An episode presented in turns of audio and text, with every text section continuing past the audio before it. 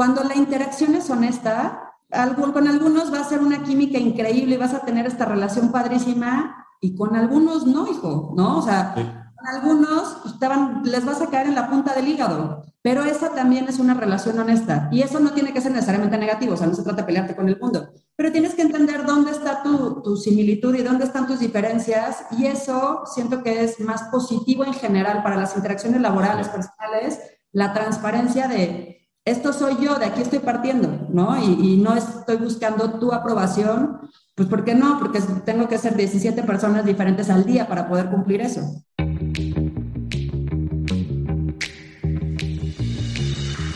Hola, soy Fabrice Erfati. Bienvenido a Read to Lead, el podcast para los emprendedores que quieren llevar sus empresas a otro nivel.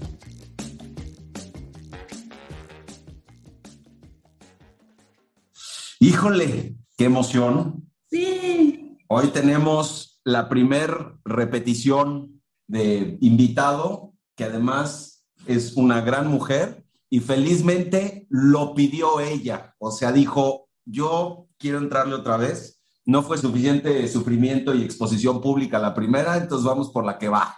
Ingrid, qué gusto tenerte aquí. Igualmente, Fabriz. O sea, perdón por haberte comprometido públicamente en Twitter a esta invitación, pero sí quería regresar. Estuve muy divertida la última vez y tenía ganas de volver a hacer la experiencia, la verdad. Pero sabes qué, además, en el contexto de la conversación, pues lo hemos platicado mucho en corto tú y yo, pero además es una conversación como muy pública alrededor de, de todo el tema de, de oportunidades para las mujeres, de querer hacer cosas que sean inclusivas y que tengan equidad. Creo que hay toda una conversación ahí sobre si la equidad solamente tiene que ver con temas de género. Creo que hay mucho más que hablar al respecto, pero padrísimo que te animaras, que dijeras, oye, yo le quiero volver a entrar y que pues que aquí estemos. De verdad es, es un placer tenerte acá. Igualmente, Fabriz, gracias por invitarme. Tú sabes, además de que te quiero mucho y es, siempre empiezo con lo mismo. La verdad es que creo que ser agradecido es algo que mentalmente te genera cosas buenas, más allá de si en un futuro se traduce de alguna otra manera, pero no sabes qué agradecido estoy de poder hacer este tipo de cosas siempre con gente a la que admiro, este, gente que me aporta mucho y que además de manera muy generosa dedica tiempo para platicar a un ecosistema que le urge tener buena vibra y buena información y pensar. Entonces, es recíproco, mi Fabriz. La verdad es que yo me encanta, o sea, como lo hemos dicho, lo hemos platicado en corto y lo hemos platicado aquí, pero qué padre que hay estos foros para intercambiar opiniones, para que vean que hay opiniones de todo, ¿no? Para que vean que hay temas de todos que se pueden tocar, que todo el mundo podemos contribuir algo a la mesa, ¿no? O sea, que Totalmente. un ecosistema padre entre todos. Totalmente. Y, y, y hoy particularmente creo que va a ser una de esas veces donde vamos a hablar de cosas que, como decíamos hace un momentito antes de, de entrar al live, pues no forzosamente son tan obvias relacionadas con temas de emprendimiento. Ya entraremos a esa parte porque también está le vamos a mandar ahí un saludo al querido Andrés que nos anda este, queriendo sabotear el show. Pero bueno, antes de eso, un par de cositas. Una es, eh, este es el Read to Lead número 20. Lo que empezó como un experimento interesante, hoy ya se convierte en algo que yo no me imagino no teniendo que hacer al mes. Es la mejor manera para leer un libro, discutirlo, platicar, pensar al respecto y al mismo tiempo también pues estar teniendo la oportunidad de interactuar con gente como tú. La otra cosa es pasen por las redes de este, y en el Instagram visítenos, dejen los comentarios aquí en YouTube. Igual, si hay preguntas, con muchísimo gusto le entramos. Y bueno, ya poniendo todo este rollo atrás, Ingrid en teoría no la debería de presentar porque como ya dijimos es la segunda vez que está acá, pero bueno, lo vamos a hacer de cualquier manera. Eh, Ingrid Castillo es founder de Capitel, es co-founder de Capitel, tiene un par de socios también maravillosos que yo creo que también mucho tiene que ver con lo que vamos a platicar hoy en, el, del libro. Hizo su carrera en GBM y fue directora de análisis, fue la cabeza de toda la parte de análisis y antes de eso estudió en el TEC de Monterrey y platicábamos hace un ratito que aquí en Monterrey, entonces, este, qué gusto tenerte, Ingrid. No sé si quieras si quieres agregar algo de lo que, de lo que te presenté, alguna cosa que me haya faltado. Y pues tus redes sociales también, por favor, si las puedes incluir, te lo voy a agradecer mucho. Sí, Sí, claro, no, la presentación yo creo que estuvo perfecto. Eh, les doy mis redes sociales, estoy en Twitter como Ingratiu, ya lo digo cada vez que hay una de estos espacios. Nadie me juzgue, yo me metí a no era una herramienta de trabajo, ya sé. Así me decían en la prepa, así es mi handle. Este, me tienen ahí como Ingratiu y también estoy en LinkedIn, aunque la verdad soy menos activa como Ingrid Castillo de Capitel. Y por ahí, por cualquiera de esas dos redes, feliz de la vida de, de conectar. Oye, ¿por qué no nos cuentas rápidamente de Capitel, porque creo que también en el contexto de los emprendedores y todo esto, cada vez los veo a ustedes más activos en ese espacio. Me encantaría que nos contaras un poquito de lo que hacen ahí. Sí, te platico. Llevamos cuatro años ya, Fabriz. Cumplimos, pasamos nuestros Terrible Three y Terrible Two con la pandemia y entonces acabamos de, de cumplir cuatro años en febrero. Eh, lo fundamos tres socios, somos Andrés Medina Mora, Juan Fernández y yo. Los tres nos conocimos en GBM, los tres en distintas áreas de GBM, y teníamos esta inquietud de salir y veíamos un espacio blanco un poco en el mercado. Un poco lo que decíamos es todo esto que se está haciendo en mercados públicos, de gobierno corporativo, de banca de inversión, de inversiones como tal, creemos que se puede aterrizar pues, un poquito más cerca del cliente, un poquito más cerca de las empresas, un poquito más cerca de la economía real y no nada para estos corporativos gigantes de billions y entonces con esa propuesta de valor salimos, somos un grupo, somos un investment group que tenemos dos áreas operativas, un área que es banca de inversión, donde hacemos servicios de levantamientos de capital, reestructuras de deuda, fusiones y adquisiciones, asesoría estratégica, accionistas. La verdad es que colaboramos como con todas las necesidades financieras de la empresa, pero lo que más importante de, de esa área, yo te diría, es el ecosistema que hemos generado porque en estos cuatro años nos hemos juntado con empresas increíbles que están haciendo cosas padrísimas, desde el universo fintech hasta gente que vende churros, o sea, de veras muy, muy amplio el espectro. Y, hemos trabajado increíble con ellos y entonces se ha hecho un ecosistema padrísimo donde todos nos echamos la mano, porque finalmente todos somos emprendedores, ¿no? Eh, nosotros estamos haciendo exactamente lo mismo, tratando de poner el changarro a andar. Y entonces el yo te ayudo, yo te doy una asesoría, yo te cuento un poco cómo me fue a mí, cómo solucioné yo este problema, oye, te paso este contacto que te puede servir. Esas cosas creo que es de, las, de los intangibles más padres que hemos generado en Capital. La segunda división que tenemos es una división de inversiones, eh, inversiones públicas, es un asset manager. Eh, y ahí tenemos un par de productos para clientes ahorita ultra high networks, pero hacia adelante queremos crear un track record para clientes institucionales.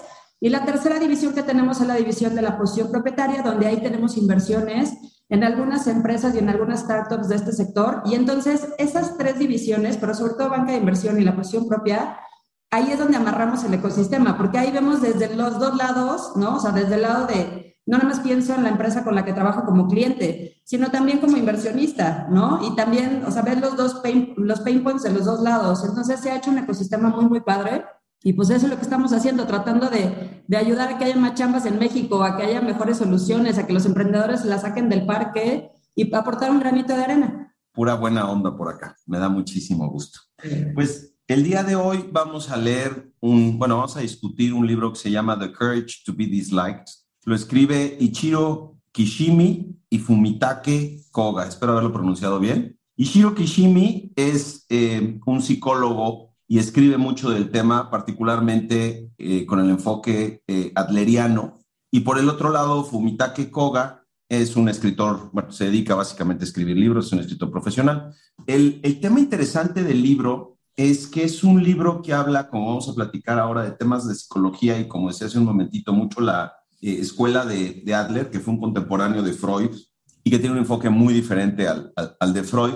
Pero lo que es también muy interesante es que se basa mucho en la dialéctica, en, la, digamos, el mecanismo que usaba Sócrates con Platón para ir avanzando en el pensamiento, ¿no? Y entonces el libro es un diálogo entre alguien que le ponen el philosopher y el otro que es el youth. Y resulta que el philosopher es Ichiro Kishimi y el youth o el joven es Fumitake Koga. Eh, son conversaciones que tuvieron, luego las recogieron en, en un libro. Me pareció fenomenal y, y, antes de que entremos en la conversación, como siempre le hago, yo creo, este libro es algo que les, que les puede ayudar muchísimo a poner en perspectiva mucho de la manera como somos, como personas, cómo interactuamos con los demás, cómo construimos equipos, cómo tomamos decisiones, cómo somos responsables de las decisiones que tomamos. Eh, y, pues sí, es un libro muy cargado del tema de psicología y de salud mental. Platicábamos con Ingrid hace un momentito que es un tema del que cada vez hay que hablar más y que hay que introducir a la agenda del emprendimiento. Eh, a mí me encantó. Y si quieres, em, Ingrid, ¿por qué no nos cuentas cómo llegamos a leer este libro? Y ahí es donde le vamos a mandar un saludo a tu socio. Y, y también un poco, pues, tu percepción del libro y qué fue lo que te gustó y qué fue lo que no te gustó, si es que hubo algo así. Sí, a ver, les platico. Eh, como les dije al principio, me autoinvité a este, Fabriz, y entonces le escribí, oye, Fabriz, ¿cuándo me vuelves a invitar? Y entonces públicamente lo, lo, lo comprometí. Public shaming. Exacto. Así fue. A esta invitación. Y entonces, cuando Fabriz me dice, sí, órale, nos lo echamos, dije, sí, no, no tenemos libro, ¿no? O sea, no, no hemos escogido, no tengo que proponer en la mesa. Y entonces le pregunté a mi socio, porque aquí en Capital nosotros tenemos un book club que hacemos una vez al trimestre. Los socios proponemos un libro, los chavos proponen otro libro y entre todos pues propone un tercero y lo leemos y los discutimos al final del trimestre. Y la verdad es que tengo dos socios que yo creo que pues no tienen tele en su casa porque leen como locos, ¿no? O sea, no les llega el Skype. leen como locos y entonces le pregunté a Andrés, oye Andrés, necesito un par de opciones, ¿no? Para, para el Read to Lead, dame un par de opciones para darles a las a Fabriz. Y entonces nos dio el nombre de dos o tres libros, entre ellos este que estamos leyendo. Andrés, digo, para quien no lo conozca, es muy financiero, muy, ¿no? Muy instructor del rollo emprendedor y de capitalismo y le gusta el, rollo de este, los Navy SEALs y esto. Y entonces cuando me da el título del libro, yo dije, pues va a ser algo como de ese rollo, ¿no? Y, no, la verdad es que fue una sorpresa el libro, eh, viniendo sobre todo de él. Ahora ya sabes por qué no le importa que no lo quieran. Este, no, la verdad es que, en, o sea, ya tratando como de ir conduciendo, entrando un poco y, llevando la conversación hacia el libro, eh, para los que se animen a leerlo, es un libro que yo creo que en un principio les va a sacar un poquitín de onda si es que vienen con la idea de seguir construyendo una caja de herramientas para el negocio, ¿no? Creo que pues hay los libros como muy enfocados a temas muy técnicos, muy específicos, eh, indicadores, crecimiento, marketing, construcción de marca, todo este tipo de cosas. Y luego hay libros que vienen a construir más tu propia personalidad como líder o como emprendedor. Y yo creo que este cae justo en ese espacio, ¿no? Y, sabes qué, Fabri, yo no sé si a ti te pasó, pero igual me sorprendió mucho el libro que leímos, ¿no? Y entonces yo como que esperaba que arrancara como con estos, estos libros que estamos tan acostumbrados a leer últimamente de las 10 cosas que hacen los más exitosos, cómo todos se despiertan a las 5 de la mañana, cuál es el ¿no? O sea, como estas herramientas que, tratas de adaptar a tu vida y que, que crees que es una fórmula que funciona. Y a mí lo que me gustó del libro, o sea, uno, me cayeron como almohadazos, ya sabes, o sea, yo empezaba a leer el, libro y de repente sentía un almohadazo de, ¿no? Como estos 20 que te caen de, esa soy yo, oye, eso tiene algo de razón, oye, ya sabes, como que quiero escuchar más de esto. Para mí el tema de salud mental es importantísimo y entonces la verdad es que me fui enganchando mucho con eso. Pero sobre todo yo lo que te diría es, para mí lo importante de este libro, para quien decida leerlo, es que siento que luego somos mucho de trabajar lo mecánico, ¿no? Lo técnico el cómo, cómo te despiertas más temprano, cómo eres más eficiente, cómo eres más productivo, cómo tienes una mejor comunicación. Y luego se nos olvida trabajar lo interno. O sea, que de ahí es de donde parte todo, ¿no? O sea, se te olvida trabajarte a ti, ¿no? Se te olvida como voltear la cámara para adentro y explorarte un poquito a ti. Porque quien eras hace seis meses, sobre todo para los emprendedores, ¿no? Que van corriendo y tienen un rollo como muy acelerado, pues lo que eras hace seis meses a lo mejor ya evolucionó, ya cambió seis meses después y un año después y el hacer estas introspecciones y el hacer como esta, esta búsqueda individual y personal, ya, ya sin, sin propósito de productividad, sino con el propósito de cuidarte tú, entenderte tú, y eso que te lleve de una mejor plataforma para todo lo que tengas que hacer hacia afuera, creo que también es importante. Entonces, yo sí recomendaría este libro por eso. Fíjate que, que me parece muy interesante lo que dices y, y es también un buen segue a irnos metiendo un poquito más eh, el libro de lo que habla en términos de la filosofía de Adler o de la, sí, de lo que construye la escuela de Adler, es que el origen de todos los problemas que tenemos como individuos son las relaciones humanas. Y cuando lo piensas, justo como dices, es de esas cosas que de repente como que te sacan mucho de onda porque todos pensamos mucho, me parece, o al menos la gente con la que yo he tenido que ver, cómo todo nuestro pasado nos condiciona y cómo las experiencias que vivimos en el pasado de alguna forma determinan mucho quiénes somos hoy, ¿no? Oye, la verdad es que yo soy gritor, pues porque a mí me gritaban en la casa y yo aprendí a hacer eso y de repente encontrarte con un discurso diferente, por un lado, que construye sobre el hecho de que tú tienes que ser dueño de tus acciones, de tus decisiones, y ahorita entramos más en detalle, en un contexto donde además el mundo está cambiando desde el punto de vista de lo que se admite y lo que no se admite desde un punto de vista de etiqueta corporativa, es súper, o sea, se vuelve muy interesante, ¿no? Es fascinante porque empiezas a encontrar escuelas de pensamiento que te llevan a un lugar mucho más sano que del, que venimos, ¿no? Y tú viniendo de una, de una corporación como, como es GBM, cuéntanos un poquito cómo esto embona en esto, de dónde vienes y al mismo tiempo cómo lo construyen en Capitel. Sí, a ver, te platico. O sea, yo de las cosas que reflexionaba cuando estaba leyendo el libro Fabrice es uno, lo, que platicábamos es esta filosofía o esta, esta línea de, psicología, un poco de lo que habla, es del empoderamiento que tienes donde tú tomas la decisión de la situación en la que te encuentras, ¿no? A diferencia de donde vaya explora tu niñez para ver cómo eso te está situando en el momento actual, Adler no, Adler lo que hace es decir, tú en todo momento estás escogiendo la situación en la que te encuentras. Y para mí eso fue como muy liberador. O sea, al principio, y, ahorita platicamos del rollo de, salud mental, pero al principio fue como, no, no, a ver, ¿no? O sea, yo sí traigo cierto equipo. vengo cargando, traigo lo mío, exacto. O sea, ya llevo 20 años con la mochila y resulta que era eso, ¿no? Este, pero, o sea, dándole vueltas y sobre todo escuchando el libro, eh, como que yo sí llegaba a la conclusión de que se vuelve liberador el poder decir, ah, o sea, esto es, esto es algo que mi situación la estoy decidiendo. Y entonces está en mí cambiar esa decisión para cambiar mi situación. Entonces, ya sabes, como que regresa un poco de poder a mis manos el decir, ok, ¿no? O sea, esta situación buena o mala en la que me encuentro es decisión mía, entonces la decisión, o sea, el modificarla también es una decisión mía. Y entonces eso a mí me parece como empoderar, o sea, me empodera, pero además me libera, ¿no? O sea, me quito como esta, esta equipaje que vengo cargando desde hace 20 años. Y entonces yo te voy a platicar, por ejemplo, cuando yo salí de GBM, a mí también lo que me pasaba es que yo me tardé un año en salir de GBM en realidad. O sea, yo un año estuve dando, digo, fui muy feliz en GBM, pero el último año ya tenía ganas de hacer otra cosa, tenía ganas de buscar algo más, tenía ganas de evolucionar a mi siguiente ciclo que era importante para mí. Y entonces durante un año le estuve dando vueltas y la razón era porque yo decía, es que aquí en GBM, ¿no? O sea, mi oficina en el piso 32, ¿no? Todos los metros cuadrados y los chavos que tengo afuera, que son mi equipo, pues me da un cierto estatus. Allá afuera, cuando salgo y me pongo una etiqueta de que soy Ingrid Castillo, pues quién sabe quién, ¿no? Quién sabe quién me conozca. O sea, me dejo de apellidar GBM, me regreso a apellidar Castillo y entonces, pues ese apellido está menos rimbombante, ¿no? Y sobre todo en el mundo financiero, pues está menos conocido. Este, este, yo por lo menos me cuestionaba mucho ese tema de decir, híjole, es que son las circunstancias las que me dan como esta, esta facilidad de hacer mi trabajo, de hacer lo que me gusta, y si salgo no sé si lo voy a poder hacer. Y qué bueno que lo hice, estoy feliz y me encanta y hace una gran etapa esta parte de Capitel.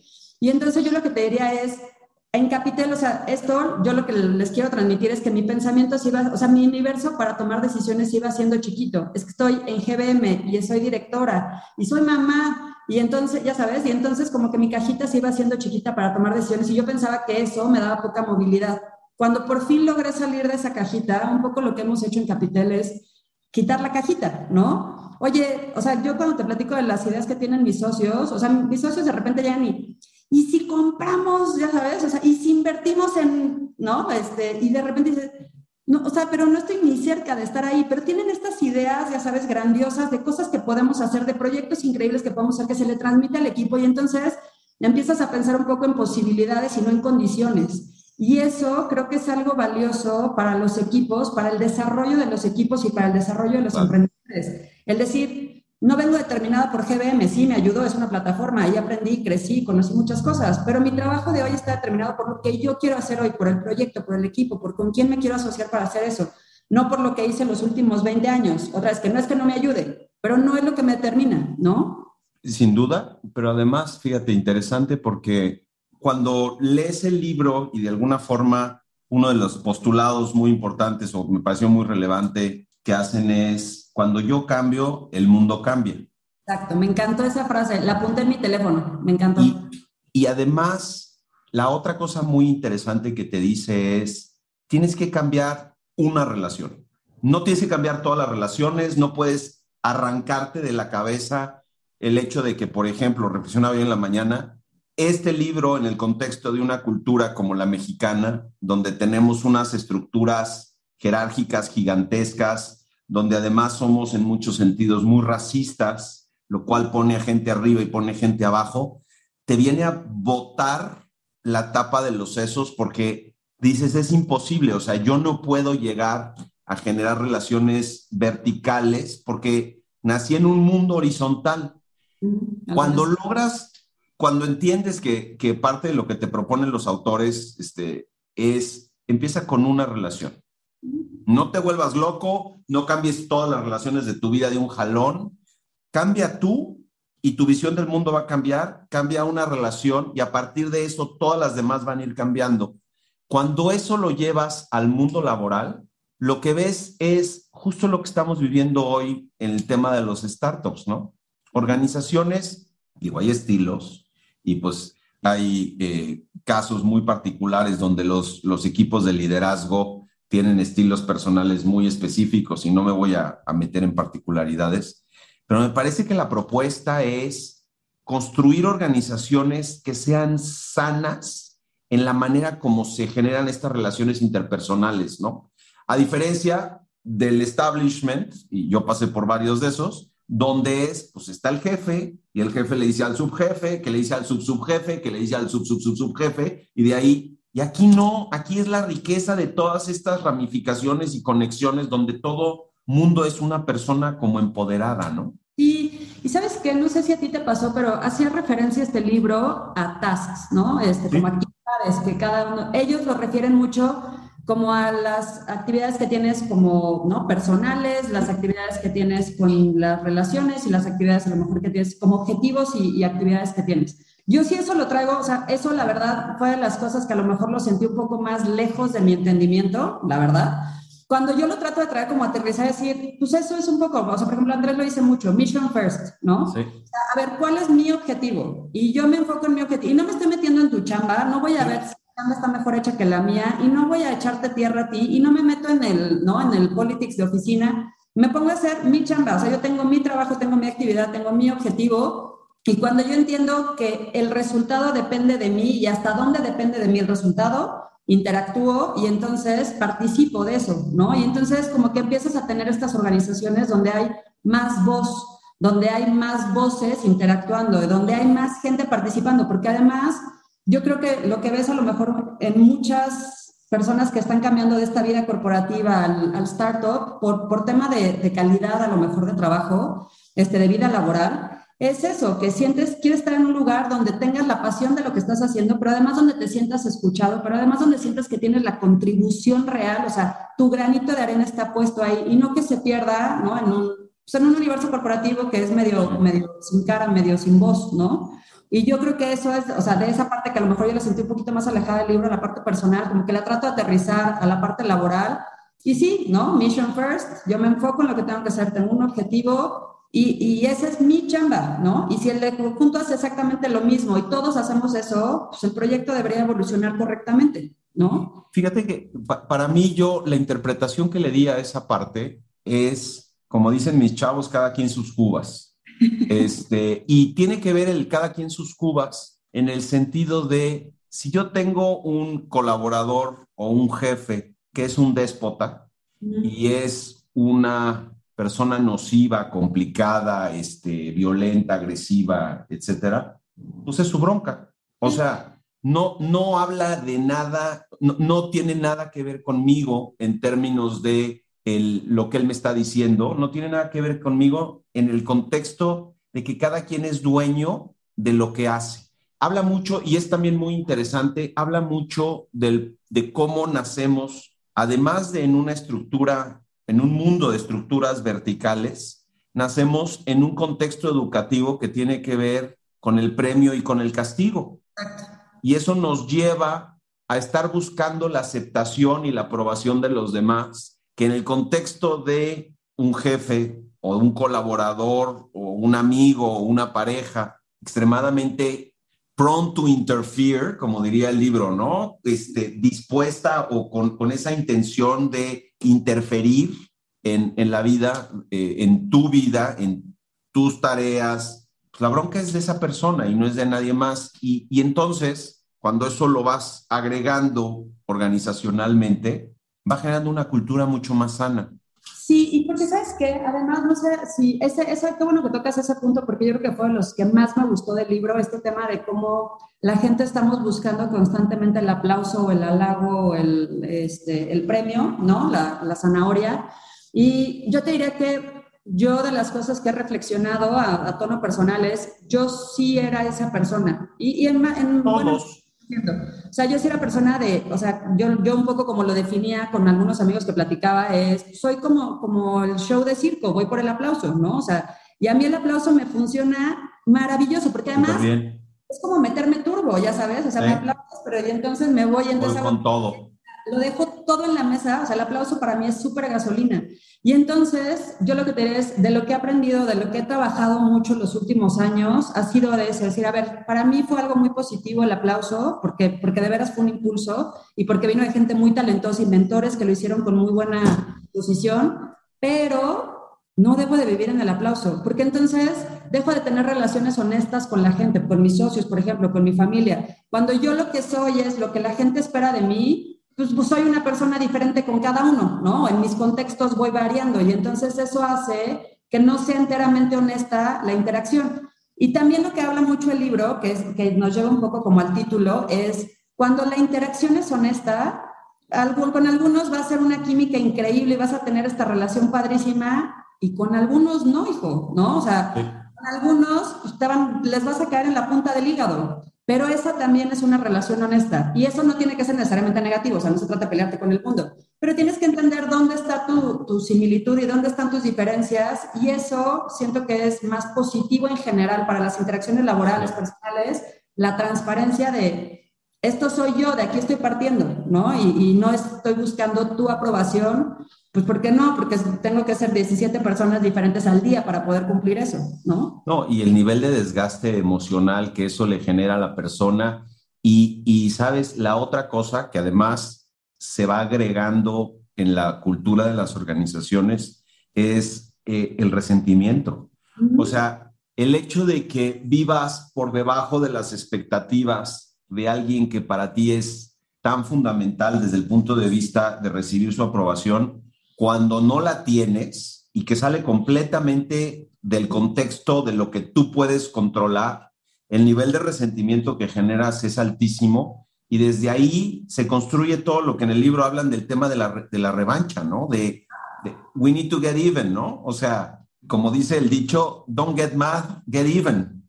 Como, ¿para qué te enojas? Pártele el queso, ¿no? Fíjate, ahorita estaba yo, me distraje tantito porque estaba yo buscando un, un quote del libro que me encantó que dice, praise is what leads people to form the belief that they are unable. O sea, el hecho de que tú vayas con la gente y que le digas, bien, champ, lo hiciste muy bien, es lo que hace que la gente deje de pensar que ellos son capaces, porque va al punto que tú hacías. Terminas haciendo las cosas por el aplauso y no forzosamente por lo que tú consideres que es bueno para ti. Y entonces de repente ya no vives tu vida, vida vives la vida de mucha gente. Y, es interesante también, no solamente organizacionalmente, sino individualmente. Yo, son cuestionamientos que tengo todo el tiempo, como tú sabes, este, tengo algunos hijos, unos poquitos, y esa, esa necesidad de construir relaciones horizontales, en el libro hablan, es muy interesante porque de las cosas que dice es, tus relaciones, como decías tú, ¿no? Tus tareas, tus relaciones interpersonales son de tres tipos, la, de la, la del trabajo, que es la más sencilla, porque todo el mundo tiene más o menos claro para dónde va, qué tiene que hacer. Luego sigue la de la amistad, donde ya empieza a haber otras agendas un poco más complicadas. Finalmente la del amor, y la del amor se divide en pareja y en parenting. Ser papá, o sea, resulta que todo esto construye para que hagas bien tu chamba, pero además, si eres capaz realmente de interiorizar mucho de esto, te va a llevar a ser un mucho mejor ser humano en muchos contextos y en tener mejores relaciones hasta con tus hijos, ¿no? No, claro. Y un poco, o sea, no sé si a ti te pasa con, como dices, con todos los hijos que tienes. Yo tengo dos y, y son bien distintas entre ellas. Tengo dos mujeres y son bien distintas entre ellas. Y entonces, a veces, yo sí me encuentro pensando así, híjole, me gustaría que la grande fuera un poquito más como la chiquita. la grande.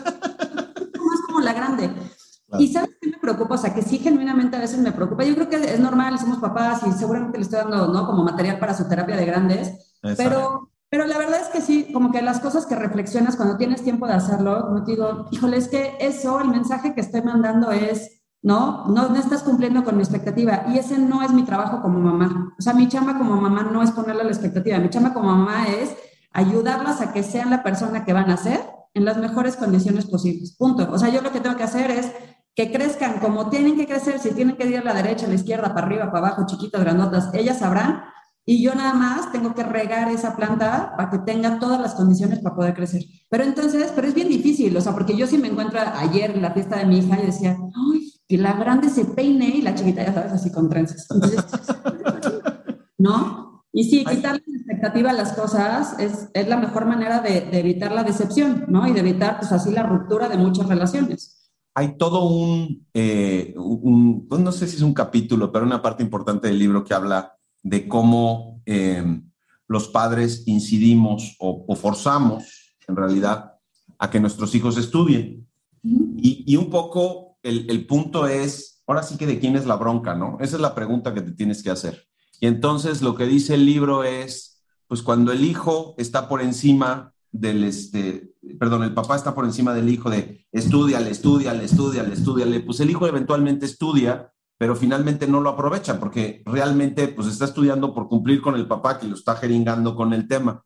A diferencia de que el hijo realmente se meta en el tema de estudiar y lo haga porque le gusta. Creo que eso se parece mucho a lo que pasa también en las organizaciones, construyendo un poco también sobre el tema de salud mental el que tú tengas un founder está encima de su equipo, duro y dale, duro y dale, sobre temas muy específicos, pues sin duda va a ejecutar ciertas cuestiones o no, dependiendo de lo que suceda, pero le está quitando la habilidad al equipo de colaborar y hacer cosas diferentes, un poco lo que hablabas tú de tus socios. Y en un mundo donde hay una necesidad brutal de generar servicios de muy buena calidad, con muchas cosas y todo esto, y al mismo tiempo todo eso está atendiendo principalmente por equipos chiquitos, quitarles esa habilidad de generar ese nivel de, de riqueza y de pensamientos potenciados, porque si uno piensa uno y entonces se va construyendo y se construye toda esta red versus yo te dije lo que tenías que ser,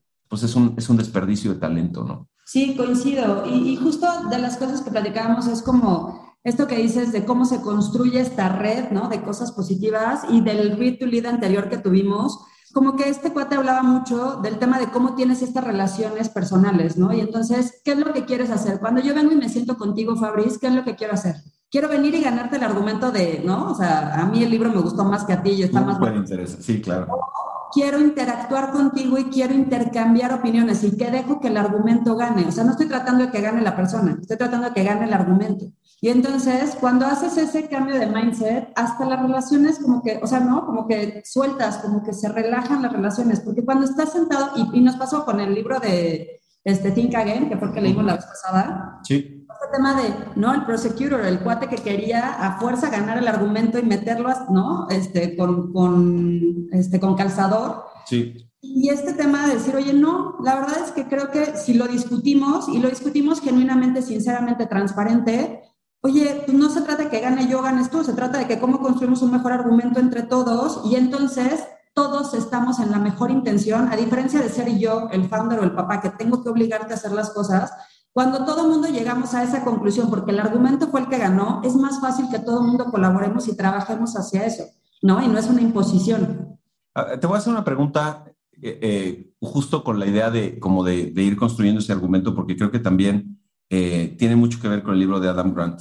Es como muy, es como un estereotipo en el mundo de emprendedores decir que el founder es el responsable de la cultura de la organización. Uh -huh. Y en el contexto de la conversación que estamos teniendo, ¿cómo, ¿cómo lo lees tú? ¿Cómo lo vives tú? O sea, ¿cómo lo hacen en Capitel? O sea, ¿a poco los tres socios son los dueños de la cultura? ¿Cómo jala ese rollo? Yo creo que ya no. O sea, te voy a decir, creo que sí plantamos nosotros la semilla, sí. Ajá. No sé, a lo mejor sí, creo que plantamos nosotros la semilla y creo que las personalidades, objetivos, este, interacción que tenemos los socios con nosotros y con, ¿no? con toda la red Capitel, creo que sí plantó la semilla. Pero la verdad es que ya la cultura de Capitel creció más allá de nuestras manos. O sea, ya vinieron los chavos con los que trabajamos y ya le echaron agua y ya le echaron, ya sabes, este, todo lo que se necesita y esa cultura ya fue creciendo. Y entonces la verdad es que es una cultura que ha evolucionado. Donde también creo que funciona bien, o por lo menos en Capital creo que lo hacemos, donde funcionamos los founders, es en establecer esa semilla,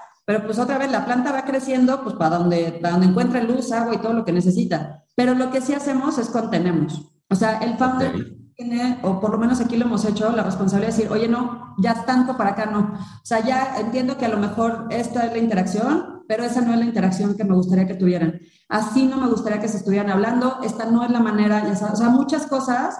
Y entonces plantas la semilla, crece, crece, crece, pero cuando ves pues, que va para un lado donde no debería de estar o donde tú crees que no debería estar, lo empiezas a contener. Ahí sí creo que es como el, otro trabajo del founder. ¿Y qué pasa? Cuando en una situación de esas donde la planta ya va para donde no debería, esa persona se sienta contigo y tiene una conversación y te hace ver que a lo mejor por ahí hay un buen camino. Porque lo que es interesante es, no puedes empoderar a medias a la gente. Sí, tienes razón. Pues sí, sí, a ver, un poco for the sake of argument, sí, no puedes... pero no me lo vas a ganar. no, pero, pero, pero quiero ganar el argumento, ¿ven? ya sé, ya sé. Pero, pero ¿sabes qué? O sea, yo sobre todo como temas más de, de, respeto. A ver, por ejemplo, ¿no? O sea, esto que hemos platicado tanto del tema de integración de género a la fuerza laboral como mujer.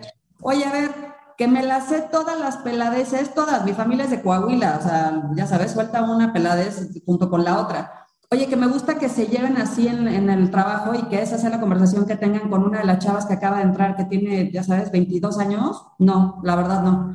O sea, sí creo que hay, ¿sabes? Límites que, que, sí me gustaría establecer como de respeto a lo mejor. Y son más cosas, o sea, más cosas yo creo que sobre eso, sobre la línea de respeto, sobre la línea de como, como interacciones sanas, más que de cómo se trabaja. O sea, si llega alguien y le digo, ah, no, aquí no se trabaja hasta las 12 de la noche, llega alguien y dice, pues sí, aquí se trabaja hasta las 12 de la noche, pues así se trabaja aquí, ¿no? Aparentemente eso es lo que estamos haciendo. Pero yo creo que sobre todo es más como sobre la línea de eso, de respeto, de que, ¿no? O sea, una cultura sana.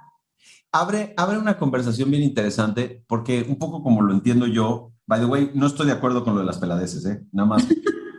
Pero no se trata de que yo esté de acuerdo con lo que, con lo que tú piensas todo el tiempo. Lo que creo que abre la puerta es justamente a que, a que todos estos procesos son graduales. O sea, las organizaciones responden a personas y todas las personas tenemos eh, perspectivas diferentes de las cosas, lo que es, me parece súper relevante y también se toca mucho en el libro y, otro libro que leímos hace un tiempo de um, Brené Brown que se llama Dare to Lead, habla mucho de cómo construir una organización que sea sana y que sea segura para la gente. Y, y, aquí la parte que es... Em, la parte que es interesante es, esto es desde la óptica de, psicología totalmente individual, totalmente, eh, no, no está hablando de cultura organizacional, no es un libro de cultura organizacional, pero llega a lugares muy parecidos. Habla de, por un lado, el propósito, pero también habla de lo relevante que es que la gente tenga y desarrolle un sentido de pertenencia en las organizaciones, porque no puedes evitar tener relaciones eh, interpersonales, es uno de los supuestos de todo esto, no lo puedes evitar.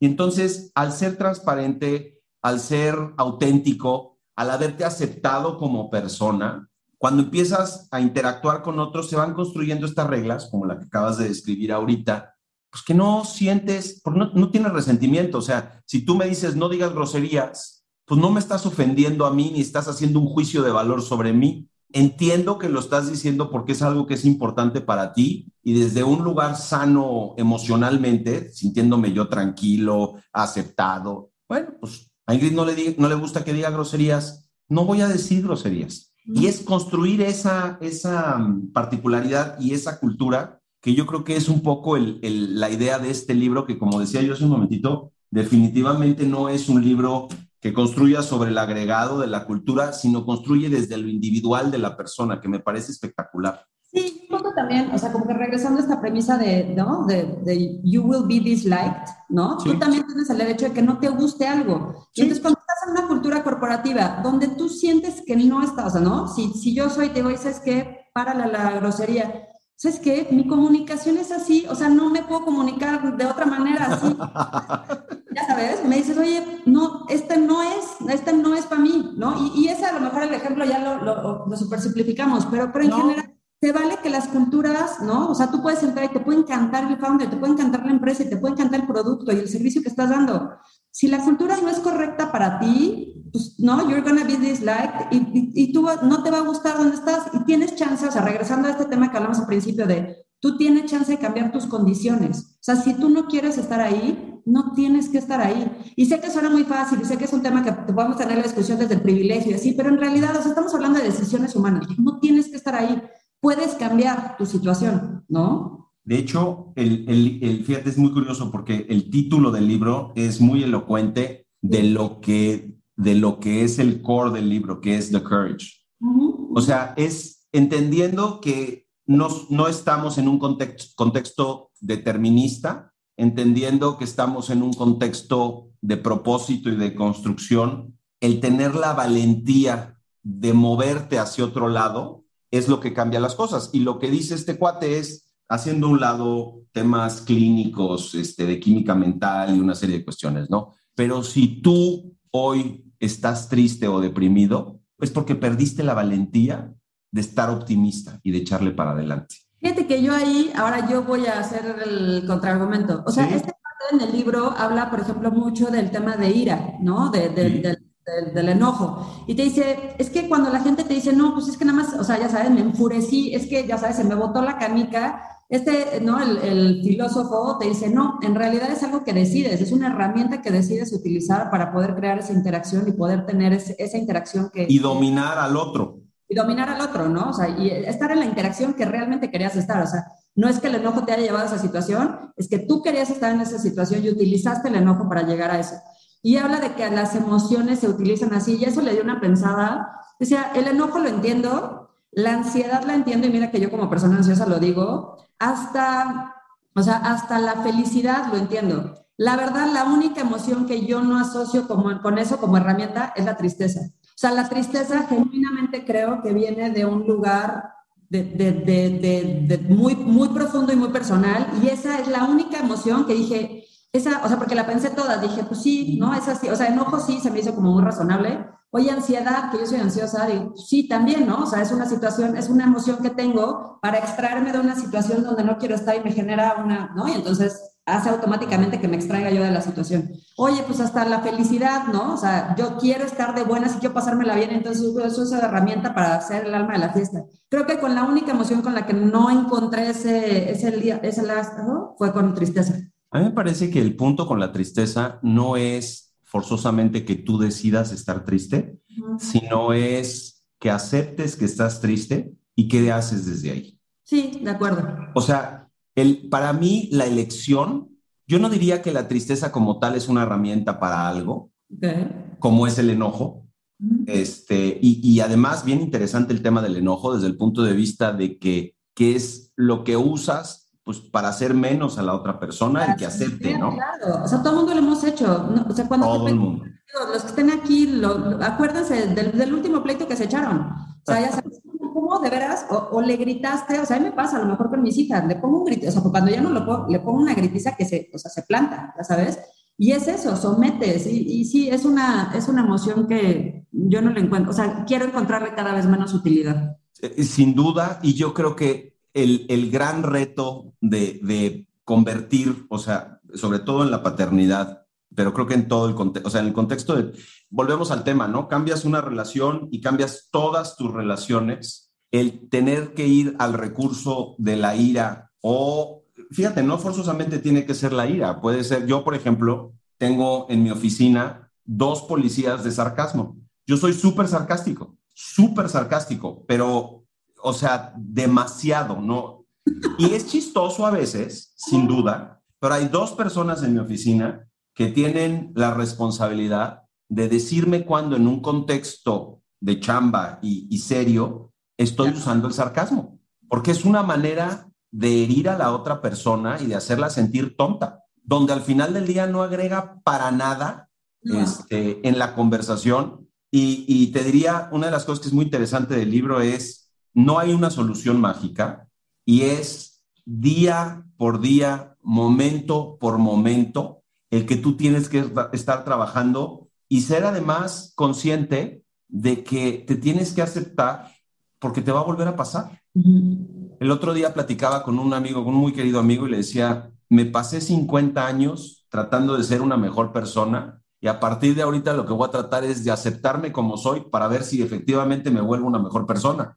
Pero eso de estar tratando de controlarte todo el tiempo y de, es, eh, o sea, explotas, no hay manera, es energía, o sea. Pero fíjate, a ese punto, Fabriz, de la última parte del libro, ya ves que habla mucho de la felicidad, ¿no? De cómo encuentras la felicidad.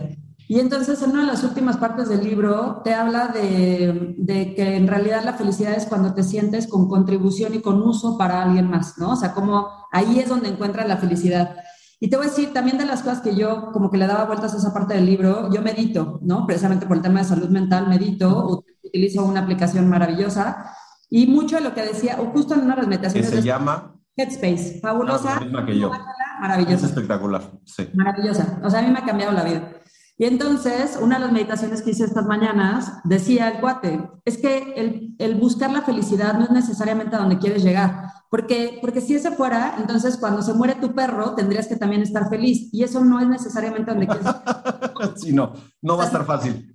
Exacto, si quisieras estar todo el tiempo feliz, pues en circunstancias como esas también tendrías que tener felicidad. Y más bien es como esta palabra que no, tú me puedes ayudar, o sea, como este contentment, como esta, ¿no? O sea, este decir, estoy aquí, así es la situación, así la acepto y así la asimilo. Y es mindfulness, es ser mindful. Evoluciono sobre eso, ¿no? O sea, porque también el estar buscando la felicidad constante, pues muy, o en mi caso por lo menos, te deja como, ¿no? Huequitos cuando no la tienes, porque muchas veces no la tienes. Este, y entonces más bien es como ese, ese, pues sí, ese contentment, ese mindfulness de decir, esta es mi situación, así estoy, ¿no? Ya no quiero... Acéptalo para evolucionar. Exacto, aceptan dónde estás, que no quiere decir que, que seas mediocre y te digas, pues aquí me quedo. O sea, acepta dónde estás, pero haz algo por evolucionar esa situación, pero, pero entiende de dónde estás partiendo, ¿no? Para mí es una de las mejores apps que hay también. A mí me impresiona el UX que tiene, es espectacular.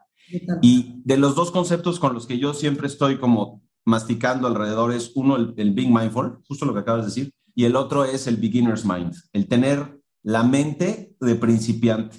Y, de alguna manera conecta mucho también con lo que estamos platicando ahorita, porque quien está aprendiendo algo no lo está juzgando, está aprendiéndolo, está viéndolo con ojos, con ojos de interés, con, e, con ojos de análisis, con ojos de querer hacerlo mejor, pero no está diciendo, mira, esto no está bien, esto tampoco, mira, este güey lo hizo mal, porque no tienes, no tienes parámetro para medir eso, tú estás justamente en ese proceso de aprendizaje entonces ahora sí que, que cállate para, para, para, verlo mejor y aprender, ¿no? Sobre, sobre el tema que, que decías ahorita eh, de, la, de la felicidad, yo creo que además hay una aplicación también hacia el mundo del emprendimiento que tiene que ver con ir disfrutando, y creo que esa es parte también de lo que va construyendo esa salud mental, ir disfrutando el momento que estás viviendo en lo que estás construyendo. O sea, yo lo veo con los emprendedores y hablabas tú hace un ratito que ustedes en Capital son emprendedores, nosotros también en INEA pues no tenemos un sponsor corporativo ni nada por el estilo. Hay momentos donde es tan difícil disfrutar el momento. O sea, llevamos tiempo, por ejemplo, haciendo fundraising. La verdad es que yo ya quiero que ya, o sea, ya, yo ya acabé con este rollo, ya. Y de repente el regresar tantito atrás y decir, a ver, esto me está pasando por algo ahorita, los, o sea, hay algo muy positivo en esto que estoy viviendo, necesito tener el valor de enfocar mi atención hacia eso. Creo que es como de los principios para realmente ir construyendo una, una mente sana en un contexto de emprendimiento. De otra manera te vuelves loco si nada más estás pensando en para dónde vas y de dónde vienes. Puta, el pedacito que estás en ese momento simplemente no lo ves, ¿no? Y se te pierde. No, y, dejas de, de, disfrutarlo, que yo creo que es una parte importante. A ver, todo el mundo nos salimos porque tenemos un sueño de hacer algo padrísimo, ¿no? Porque queremos hacer algo propio y, por, lo, por la visión que cada uno de nosotros tengamos. Si ya lo hicimos, si ya hicimos lo más difícil, Fabriz, o sea, si ya saltamos el paycheck corporativo y, o sea, ya son todos estos beneficios, puta, lo mínimo es disfrutarlo, hijo. O sea, lo mínimo que podemos hacer es vivirlo y experimentarlo y disfrutarlo y no nada más estar en la corredera, porque sí te pasa mucho, a ustedes y a nosotros nos pasa, estás en la corredera y estás tratando de llegar a donde querías llegar y a donde no crees que puedes llegar y se te olvida como el, el proceso. Y yo creo que también es parte importante, y eso sí es parte importante, yo creo que de la cultura corporativa. O sea, el, el no como, como que todo el mundo identifique la situación en la que nos encontramos, dónde estamos, y eso ayuda a construir, y no nada más estar en la banda dándole y dándole la corredera. ¿no? Sin duda. Oye, Ingrid, pues mira, ya estamos llegando más o menos al final del, del tiempo que tenemos para esto. ¿Eh? Siempre se nos acaba. El próximo Read to Lead, el tercero que va a ser bueno, va a ser de tres horas, chavos. Les aviso. ya váyanse haciendo la idea. Vamos a leer este, La Guerra y la Paz de Dostoyevsky, así que háganse, entonces, no, de Tolstoy, perdón, háganse, háganse bolas porque vamos a tener mucho de qué platicar. Me gustaría mucho que, que nos dieras algún mensaje, Ingrid, de, de, pues de esto, del libro, de un poco qué te inspira alrededor de esto, eh, simplemente como para dejarlo aquí para quien escuche esto un poco más adelante. Sí, yo lo que les diría es, cuiden su salud mental. O sea, esa, la parte de salud mental eh, para emprendedores como personas, como todo, es fundamental. O sea, si no aprendemos a cuidarnos como si trajéramos, ya sabes, o sea, como cuidamos la salud física, cuidemos la salud mental, porque de ahí yo lo que les puedo decir es, parte muchas cosas para poder construir todo lo que queremos hacer, para poder tener este balance de vida. Y si alguien está persiguiendo un objetivo profesional o un objetivo personal o un objetivo, ya sabes, individual, estas cosas de donde se construyen, de donde sale todo es de uno mismo. Y entonces el hacer de repente un alto en el camino, evaluarse y así como te vas a hacer un check-up, ¿no? Tener tiempo para hacer ese mismo check-up mental, creo que es bien importante y el compartirlo, o sea, el pedir ayuda, el tener estos espacios, esto que acabamos de hacer Fabricio y yo, a mí me nutre muchísimo porque me llevo muchas herramientas muchas cosas para pensar después y entonces el que tengan espacios para comentarlo, el que tengan espacios y que sea lo que decíamos, que sean relaciones transparentes y que la gente sepa pues que a veces estamos pasándola bien y a veces no tan bien y esa comunicación ayuda a que la gente se involucre y te eche la mano y que tengas, ¿no? Como espacios para digerir ese proceso. Entonces, de veras, no lo dejen en saco roto, es una parte de veras bien, bien, bien importante y más del proceso donde venimos saliendo de pandemia. Creo que, que ahora más que nunca tenemos que hablar de estos temas, tenemos que cuidar estos temas. Este check-up mental hay que hacerlo todos, ¿no? Sí, lo, lo que dices es súper importante. El tema de el mundo que estamos viviendo hoy, la manera como estamos desarrollando las nuevas alternativas de negocio, la velocidad a la que vamos, la cantidad de distractores que tenemos, que si el teléfono, que si el YouTube, que si este Instagram, que si Twitch, que si, que si la pandemia, es imposible construir empresas sólidas con gente enferma. No se puede. Eh, la meditación, para todos los que se pasan tres, cuatro horas en el gimnasio, para los que hacen dieta, para la meditación es el ejercicio de la mente y cuando uno toma la responsabilidad de tener eh, un equipo y gente que confía en uno y es importante cuidarse mucho a uno mismo.